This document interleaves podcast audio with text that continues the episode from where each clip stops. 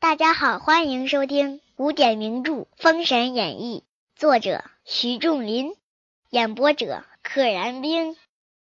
云中子见雷震子来，抚掌道：“奇哉！命随我来。”雷震子随师傅来至桃园中，来有一个桃园，桃园三结义的那个桃园。云中子取一条金棍传雷震子，上下飞腾，盘旋如风雨之声，进退有龙蛇之势，空中展动，一团锦。左右纷纭万簇花，一条金棍拿在手中，云中子舞了一番，哈，上下飞腾，如风雨之声，如龙蛇之势，空中哗啦哗啦一展，如一团锦簇，左右一打，嘿，如万朵花开，说明这个兵器啊非常的漂亮，舞起来呢更是夺人眼目。云中子在洞中传得雷震子精熟，遂将雷震子二翅。左边用一风字，右边用一雷字，又将咒语诵了一遍。把棍法教熟之后，在他这个左翅上写了个风字，在右翅上写了个雷字，又念了一遍咒语：“风雷起，雷震子飞腾起于半天，二翅招展，空中有风雷之声。”雷震子一跳，咵就到了半空中啊！这个起于半天，就是半空的意思。空中隐隐有风雷之声传来。雷震子落地，倒身下拜，叩谢曰：“师傅今传弟子妙道玄机，使救父之恶，恩莫大焉。”雷震子长大了，身体也发育了，心智一下子成熟了，所以他现在的声线也会变得。像成人一样，你教给我这么多，师傅啊，你还让我去救我爹的，去救我爹，解除我爹的这种厄运，这个恩情啊，没有更大了，太大了。云中子曰：“你速往临潼关救汝父西伯侯姬昌，不可迟延。你救父送出武关，不许你同父往西岐，亦不许你伤纣王军将。”攻完速回中南，再传你道术。后来你弟兄自有完聚之日，去吧。你赶紧去救你爹，但是呢，只把他送出武关之后，你就回来，别跟他去西岐。同时不允许你伤纣王的手下的军将。完事儿赶紧回终南山，我还有事要教你呢，我还得再教你道术呢。你也不用担心，以后啊，自有你弟兄完聚之日。你跟你那九十九个哥哥啊，现在应该是九十八个哥哥，波依靠死了嘛？你们一家人还会团聚的，现在就去吧。雷震子出了洞府，二翅飞起，霎时间飞至临潼关。见一山冈，雷震子落江下来，立在山冈之上，看了一会儿，不见行迹，看了半天，说：“哎，我爹没在这儿。”雷震子自私呀，我失了打点，不曾问武师傅。西伯文王不知怎么个模样，叫我如何相见？冒失了，来得急了，忘了打听自己的爹长什么样了。一言未了，只见那碧香一人，粉青毡笠，穿一身皂服浩衫，乘一骑白马飞奔而来。那边来了个人，粉青毡笠啊，就是。粉青应该是指颜色，毡笠就是毛毡啊、斗笠啊，其实是比较匆忙、比较破的衣服。皂服浩衫，皂就是白嘛，青红皂白，肥皂的皂，穿的比较素的衣服，骑这个白马。雷震子曰：“此人莫非是吴父也？”大叫一声：“山下的，我是西伯侯姬老爷。”文王听得有人叫他，勒马抬头观看时，又不见人，只听得声息。雷震子看到了文王，但是文王看不到他，只听到了声音。文王叹曰：“吾命何休？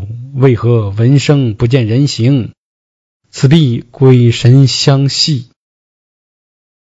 我的这条命啊，合着就该在这儿一了百了啊！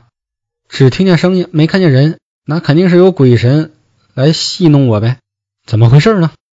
原来雷震子面蓝，身上又是水褐色。”故此与山色交加，脸是蓝的，穿的衣服呢又跟水一样，水的颜色一样，所以啊，就整跟整个背景啊，跟整个大山融为一体了，成了变色龙了，看不出来。文王不曾看得明白，故有此疑啊，故有此疑惑。雷震子见文王驻马停蹄，停下马，停下马蹄。看一回，不言而又行。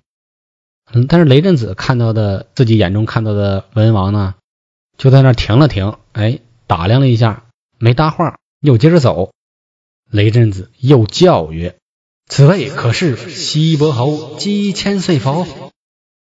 文王抬头，猛见一人，面如蓝靛，发如朱砂，巨口獠牙，眼如铜铃，光华闪灼。吓得魂不附体，雷震子的形象太可怕了。电视剧中啊，把他美化的非常好，哎，看着还像一个人。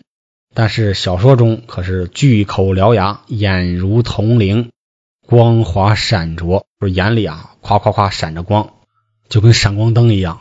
谁看到这玩意儿不害怕呀？文王自私，若是鬼魅，必无人生。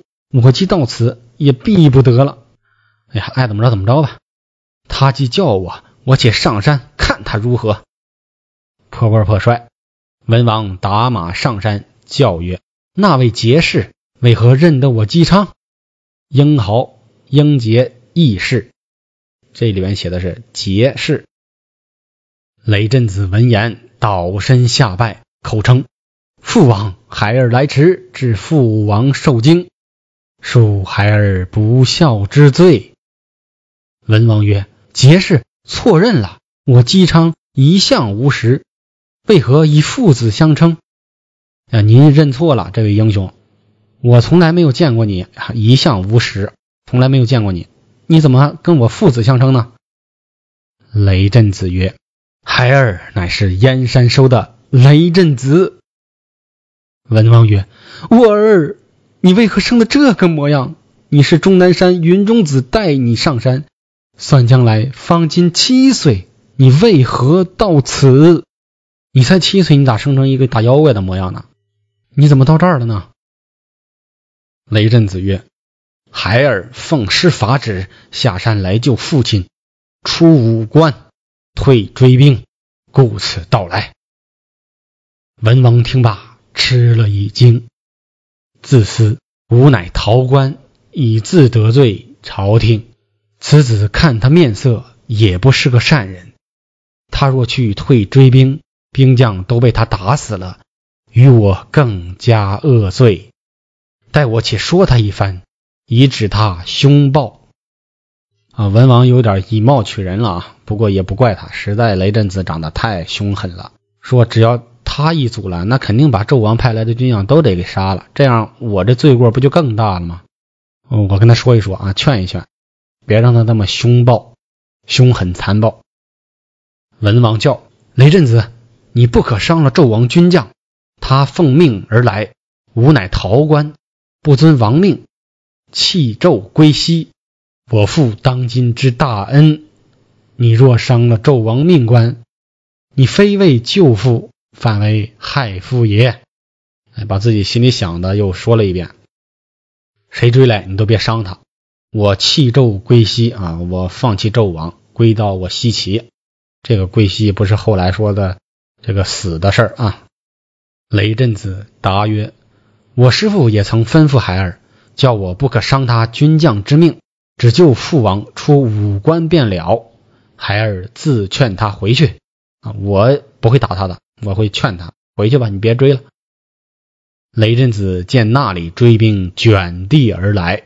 其犯招展，锣鼓齐鸣，喊声不息，一派征尘，遮蔽旭日。哎，说了个时间，旭日，那肯定就是早上。这里有个词用的好，卷地而来。从远处啊，这一一队兵追来，就像卷着这个地皮、卷着地面而来。一个是气势庞大，一个是速度很快。烟尘马把这个早上的太阳都给遮蔽了。早上的太阳从东边升，大家现在都是往西边走，那看到的正好是把朝阳给遮上了。这个气氛渲染和景色描写非常的到位，非常的有画面感。雷震子看罢。便把肋下双翅一声响，飞起空中，将一根黄金棍拿在手里，就把文王吓得跌在地下。雷震子亮了个相啊，扑啦啦翅膀一展，飞到半空，拿着黄金棍，还没吓着敌人呢，先把自己的爹给吓倒了。文王毕竟岁数大了，承受不住。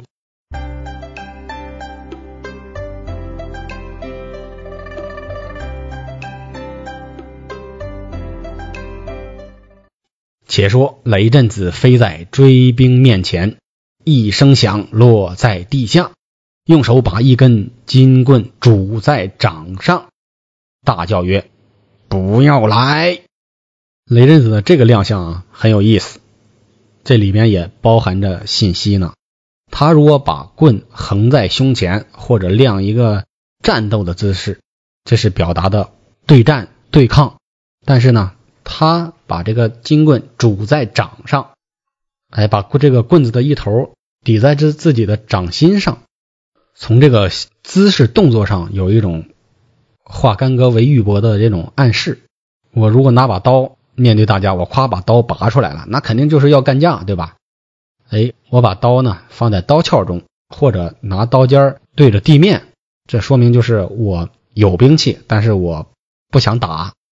兵卒抬头，看见雷震子面如靛蓝，发似朱砂，巨口獠牙。军卒暴雨因破败，雷开曰：“军卒吓得赶紧回去报告了。齐老爷，齐老爷，前有一恶神阻路，凶势狰狞。来了个恶神挡住我们了，气势汹汹，狰狞面孔。阴雷二将大声喝退，滚一边去！二将纵马上前。”来会雷震子，这俩人胆儿挺大，说你别瞎胡说，哪有什么恶神阻路，凶势狰狞？我们去看，滚一边去！不知性命如何，且听下回分解。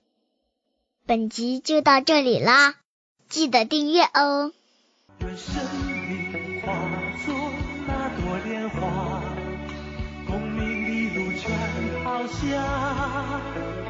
让百世穿梭，神的逍遥，我辈只需都在世间潇洒。